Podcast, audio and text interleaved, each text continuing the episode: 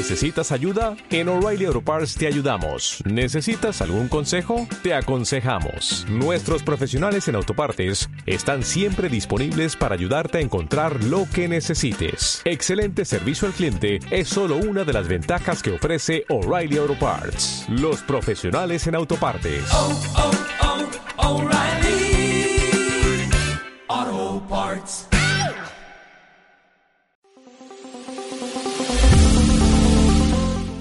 Estás escuchando Radio I.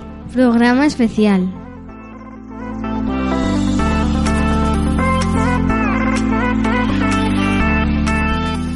Bienvenidos al programa especial del taller de radio del espacio I.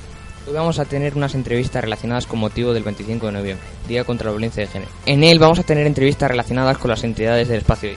Las entrevistas que vamos a tener serán Luna Belda, responsable de los talleres de coeducación, Rosana Pérez, Club de Lectura en Femenino. Y por último, el Grupo Alerta, grupo presente de los institutos. Comenzamos. Los microfonitos presentan la entrevista.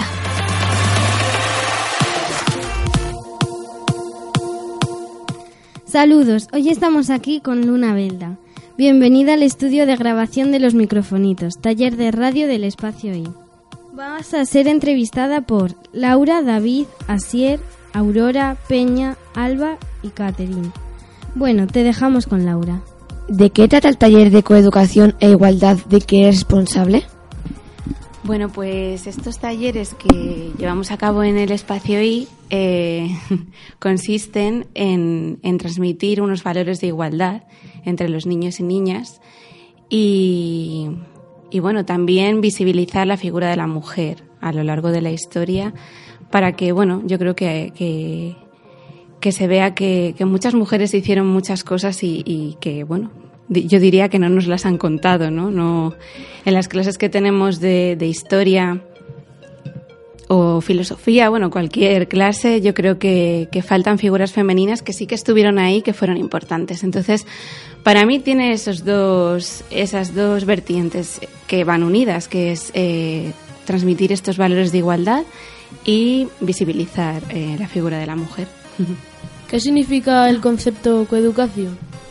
Bueno, pues es un poco esto, ¿no? Es educar en, en, en estos valores que os comento.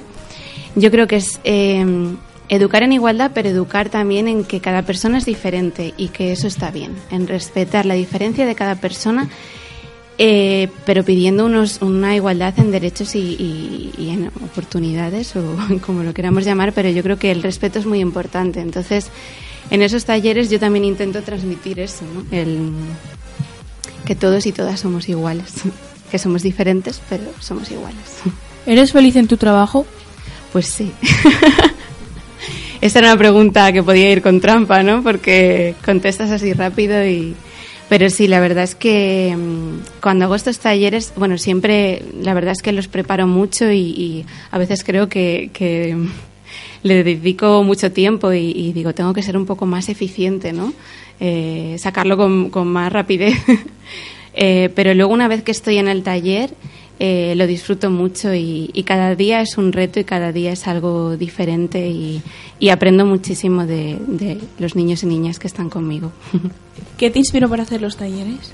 Pues bueno, es que creo que, que cada, cada taller que hago me inspira algo distinto, ¿no? Si lo que quiero transmitir, por ejemplo, un taller que me gustó mucho fue el que hice el, el día antes de, de Halloween. Y, y, yo les dije que, que podían venir disfrazados y, y, disfrazadas, ¿no? Y dije, bueno, pues yo también me voy a caracterizar. Y en vez de disfrazarme de un personaje de miedo, pues me disfracé de Mary Shelley, que no sé si sabéis quién es. Es la, la autora de Frankenstein. Entonces, bueno, me disfracé como pude de, de ella.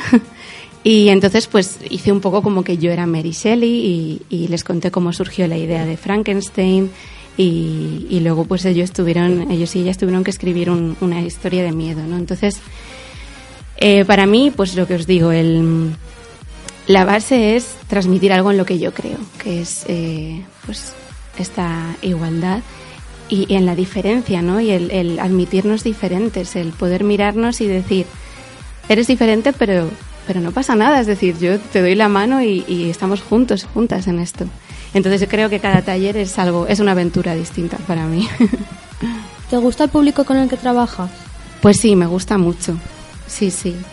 Em, tanto los más pequeños, lo- las más pequeñas, que el grupo de, de pequeñitos tiene entre, bueno, tienen, casi todos tienen cinco años. Em, cuatro o cinco años, sí. Mm, siempre para mí es más, más retador porque es otra forma de trabajar, ¿no? Son más, les gusta más el movimiento y quieren mucha acción, quieren que todo sea... Pero bueno, me gusta, sí, ambos grupos... Vamos, es que me gusta trabajar con, con la infancia, así que sí. ¿Qué piensas sobre la violencia de género? Puf, ¿qué pienso? Bueno, pues pienso, pienso que, que es un problema, es un problema de, de este mundo. Y, y además creo realmente, creo que, que es estructural, es decir, creo que, que la forma en la que nos educan y, y la sociedad nos va transmitiendo ciertos mensajes que al final desembocan en, en situaciones que se repiten, ¿no? Porque si no se repitieran podrías decir, ah, es algo aislado, pero es algo que se repite, ¿no? Y, y por eso creo que, que hay que incidir mucho en, en edades tempranas en transmitir, pues, esto que os comento. ¿Cómo fue tu infancia? ¿Cómo fue mi infancia? ¿Quieres eh, especificarme un poco más? Es decir, ¿qué quieres saber de, mi- de cómo fue mi infancia? ¿Cómo la viviste? ¿Cómo la ¿Dónde- viví? Pues yo viví aquí, vamos. He estado fuera un tiempo, pero sigo viviendo aquí, así que. Y bueno, yo creo que, que era una niña bastante feliz, me recuerdo, y, me siento como una niña feliz. Ahora sí que me doy cuenta de cómo los estereotipos que nos marcan, a mí también me marcaron mucho, ¿no? Y, quizá pensaba que para, para cumplir con las expectativas de los demás en cuanto a ser una niña, pues debía ceñirme a, a ciertos comportamientos, ¿no? Y, y de eso me estoy dando cuenta en estos últimos años. Así que os animo a que esos estereotipos que, que nos van inculcando, ¿no? esos anuncios de juguetes para niños, juguetes para niñas, eh, pues que seáis capaces de, ver más allá y de que, que no es así. Para mí, por lo menos, no, no es así. Así que te diría que fue una infancia feliz y, y que sí me vi un poco inmersa en estos roles de género que, que bueno, como, como todos y todas, creo. ¿Te gustaría trabajar con niños más mayores o adultos? Sí, también, también trabajo con, con personas adultas, pero sí que me gustaría trabajar con adolescentes, que es algo que no, no he hecho mucho y, y me parece muy, muy interesante. Así que sí. ¿Qué crees que es lo más importante para que funcione el taller? Uf, ¿qué creo que es lo más importante? Bueno, yo creo que lo, lo más importante es que yo sea capaz de, mm, de ser coherente con lo que quiero transmitir. Creo que sí. Es decir, no me vale de nada que yo dé un discurso, que yo diga ciertas cosas, ¿no? De cómo tenemos que tratarnos entre, entre las personas y luego yo en mi actitud y en, mis reacciones no, no transmito eso. Entonces, para mí, eso es lo más importante. Eso y cuidar mucho del grupo y, observar qué necesita y qué, qué me pide, ¿no? Aparte de lo que yo pueda transmitir, qué quiere el grupo. ¿Cuánto tiempo llevas haciendo estos talleres? Pues eh, he empezado este, este curso, ¿no? Este, digamos, eh, empecé en octubre, así que llevo poquito. ¿Tienes alguna manía a la hora de preparar los talleres? ¿Alguna manía? Pues seguro que sí, porque...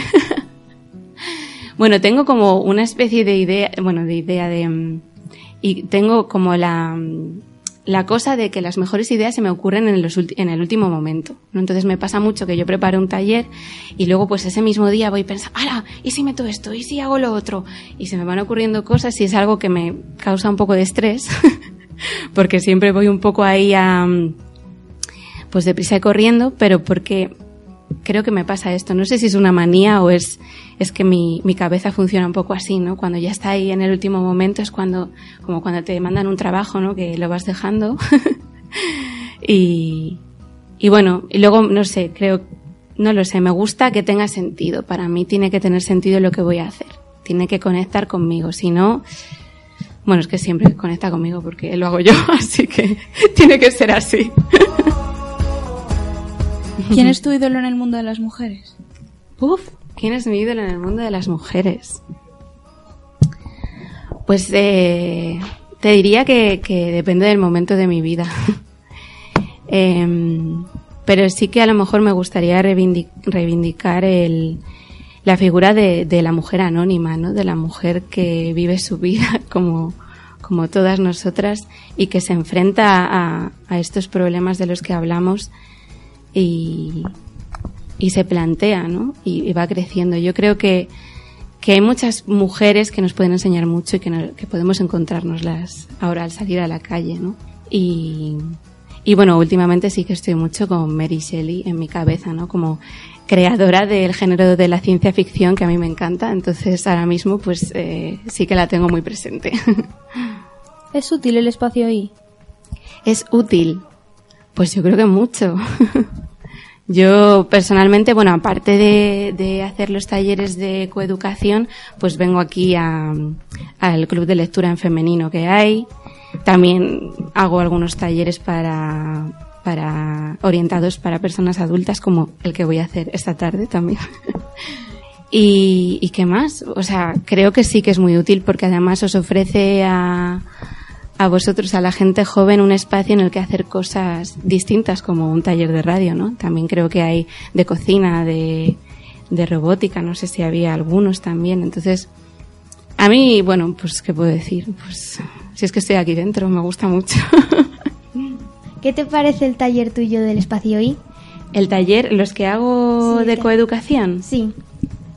Bueno, pues también, ¿qué voy a decir, no? De, no sé, me, o sea, como taller en sí, como idea de, de promover la igualdad, me gusta mucho porque lo ideal sería que, que, en los colegios también fuese así, pero bueno, creo que es algo que estamos trabajando en la sociedad.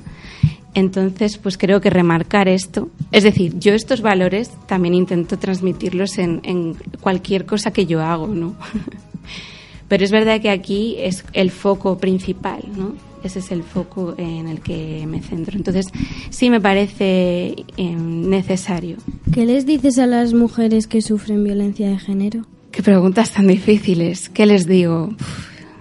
Bueno, yo creo que lo único que podría decir es, es que que estamos aquí, ¿no? Que, que, todas las mujeres estamos aquí para, para apoyarlas en lo que necesiten, para creo que poco más puedo decir porque, porque realmente no sé si puedo entender cómo, cómo sería vivir algo así, ¿no? Entonces yo diría, pues que yo estoy aquí, creo que muchas más mujeres estamos aquí y creo que, que el, lo suyo es que creásemos redes ¿no? entre las mujeres para, para ayudarnos en, en, estas situaciones. ¿Qué tipo de actividades soléis hacer en el taller? Pues mmm, lo que solemos hacer es nos centramos en un tema, ¿no? Pues, eh, por ejemplo, os hablaba del taller este en el que yo era Mary Shelley, con, su permiso. y en ese caso, por ejemplo, yo había preparado unas, como unas plumas, entre comillas, eh, para escribir, eh, para que ellos y ellas imaginasen que eran escritores, escritoras de, del siglo XIX. Entonces yo les propuse que escribiesen una historia de terror, ¿no? De miedo, cosa que les encantó.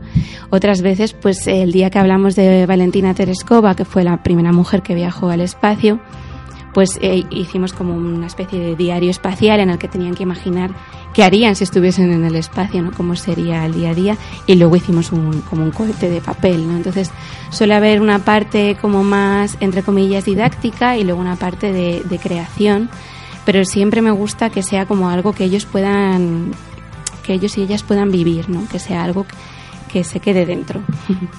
Aproximadamente, ¿con cuántos niños consta el taller actualmente? Pues el grupo mm, de, de infantil, eh, en el grupo de infantil son seis y en el grupo ya de primaria son 15, 15 o 14 o 15. Y, y bueno, pues ese es el número. ¿Nos puedes explicar un poco qué es lo que se hace el, el 25 de noviembre, el Día contra la Violencia de Género? Lo que se hace en general. No, en general. En general, ¿no? Porque decir, aquí en Ciudad Rodrigo también se hacen cosas. Bueno, yo creo que es. Eh, bueno, sí, poner el foco en, en esta situación mundial, porque es mundial, en, en, la que la violencia de género, de género, de hecho, es que este, hasta hace relativamente poco era algo, eh, no voy a decir normal, pero, pero casi, ¿no? Era como Mm, un hombre pega a una mujer, o sea, lo asumimos como algo que ocurre, ¿no? Entonces creo que, hay que empezar a, a volver a sensibilizarnos eh, respecto a esta situación y no dejar pasar ciertas, eh, bueno, ciertas situaciones que ocurren y que son, yo creo, el, el paso previo a que en un futuro haya eh, violencia de género. Mm, yo creo que la cosa es que haya, que se hable de esto, que haya debate, que, que nos concienciemos cada vez más y ojalá algún día no haya que hacer un día de violencia de género.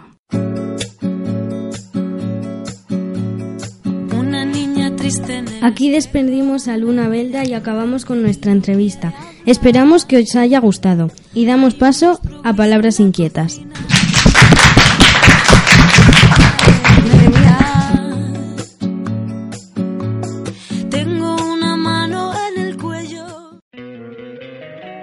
encantaría tener 100 dólares extra en tu bolsillo? Haz que un experto bilingüe de TurboTax declare tus impuestos para el 31 de marzo y obtén 100 dólares de vuelta al instante. Porque no importa cuáles hayan sido tus logros del año pasado, TurboTax hace que cuenten. Obtén 100 dólares de vuelta y tus impuestos con 100% de precisión. Solo con Intuit TurboTax. Debes declarar para el 31 de marzo. Crédito solo aplicable al costo de la presentación federal con TurboTax Full Service. Oferta sujeta a cambios o cancelación en cualquier momento.